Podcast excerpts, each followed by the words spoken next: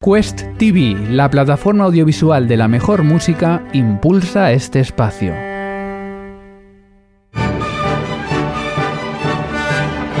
Clásica FM. La clásica está de moda.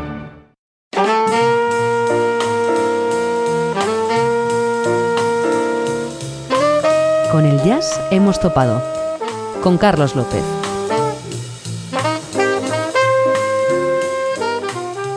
¿Qué tal oyentes? Eh, saludos un día más desde la zona jazzística de Clásica FM. Hoy tenemos una protagonista diferente y poco habitual por estos lares, la trompa, un instrumento muy versátil, con una amplia tesitura y que es capaz de sorprendernos por sus contrastes, es capaz de producir sonidos suaves por un lado y sonidos más aguerridos y duros por otro. Hoy aquí en Con el Jazz hemos topado podremos disfrutar de estas y más características de este instrumento, pero siempre teniendo en cuenta que quien manda, quien lo dirige, son los músicos que hacen que podamos deleitarnos con estos sonidos.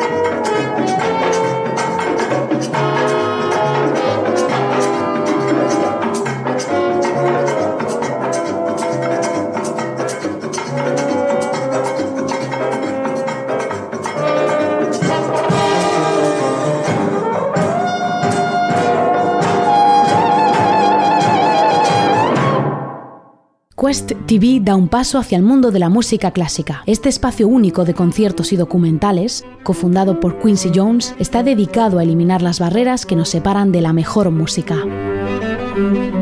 Con un gran y escogido catálogo de increíbles interpretaciones de jazz, soul, hip hop, rock, música electrónica o sonidos del mundo, desde África hasta la India, la música clásica es la última en añadirse a este rico universo musical. Visita Quest TV para conectar con la misión global de poner toda la música en un mismo escenario. Quest TV, donde se encuentra la gran música. Comenzábamos el programa con un tema titulado Temptation de Julius Watkins, y es que no fue hasta el auge del bebop cuando la trompa se pudo escuchar como instrumento solista. John Grass fue el primer trompista o trompa de jazz que, tras colaborar con Stan Kenton y Sordy Rogers, comenzó a liderar su propia banda. Allá por el año 1953 realizaba sus primeras grabaciones y ejemplo de ello es la siguiente pieza.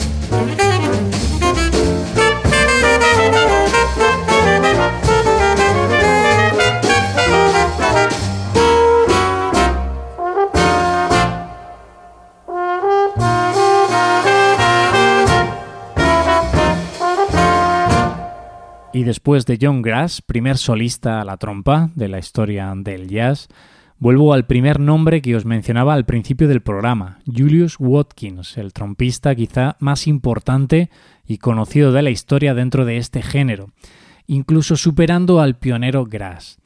Mencionaros que logró hacerse hueco en grabaciones junto a Thelonious Monk o Sonny Rollins y posteriormente encabezando sus propias formaciones. No os perdáis el siguiente tema titulado Linda Delia, una preciosidad y un gran ejemplo de cómo la música podía fluir a través de un instrumento con el que Watkins mostraba la calidez de un trombón y la fluidez de una trompeta.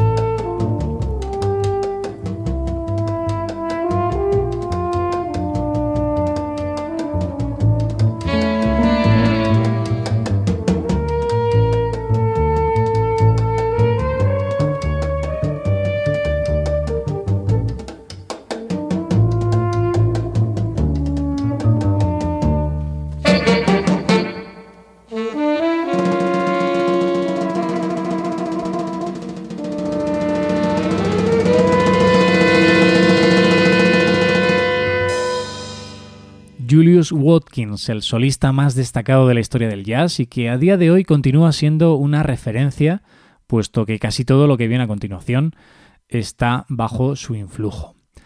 Hace unos años, navegando por Internet, tuve la inmensa sorpresa de toparme con una grabación de un concierto de la San Andreu Jazz Band, esa big band de jóvenes encabezada, liderada y dirigida por el gran Joan Chamorro. Ahí me llamó la atención que en uno de los temas, uno de los solistas principales era un chico tocando la trompa, un chico muy joven, claro, imaginaos. Max Salgado es su nombre y de esta manera se desenvolvía con el estándar Jordu.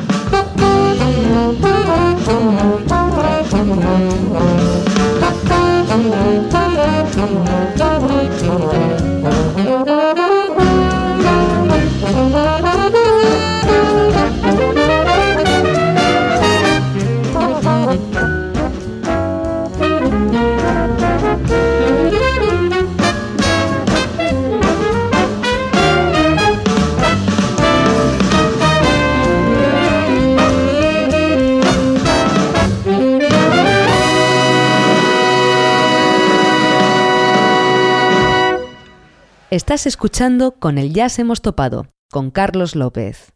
Jordu, una pieza arreglada para la ocasión por Alfonso Carrascosa y que además de Max Salgado a la trompa como solista, destaca la figura invitada del saxofonista italiano Luigi Grasso, que también realiza un pequeño solo aquí en este tema. Esta actuación es del año 2015 y prácticamente siete años después, nombres como los de Andrea Motis, Rita Payés, Magali Dachira o Eva Fernández, aunque esta última no está en esta grabación, empiezan a ser muy habituales en nuestra escena de jazz contemporáneo y eso dice mucho de este proyecto educativo.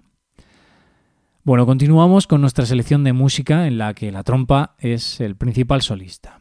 Lo vamos a hacer con un tema que se encuentra en un disco titulado I Love You Bory, a dúo Giovanni Hofer a la trompa y Alessandro Altarroca al piano.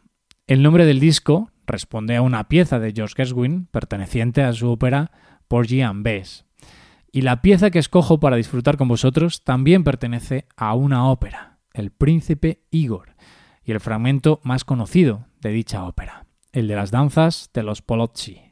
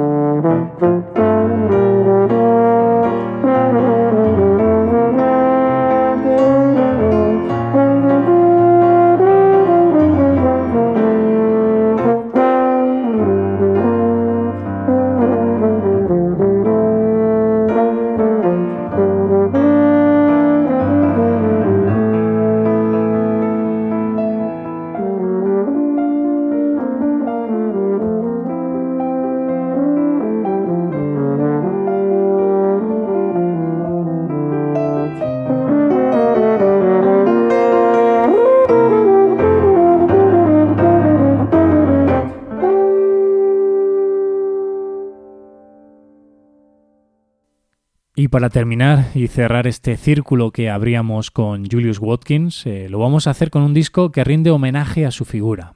El disco se titula Julius Writes Again, a cargo del trompista valenciano Pau Moltó y la formación que él mismo encabeza. Para esta ocasión ha contado con la participación de nuestro anterior protagonista, el trompista italiano Giovanni Hofer. El disco se publicó el 10 de octubre del año pasado, en 2021, exactamente en la fecha que coincidía con el centenario del nacimiento del músico norteamericano.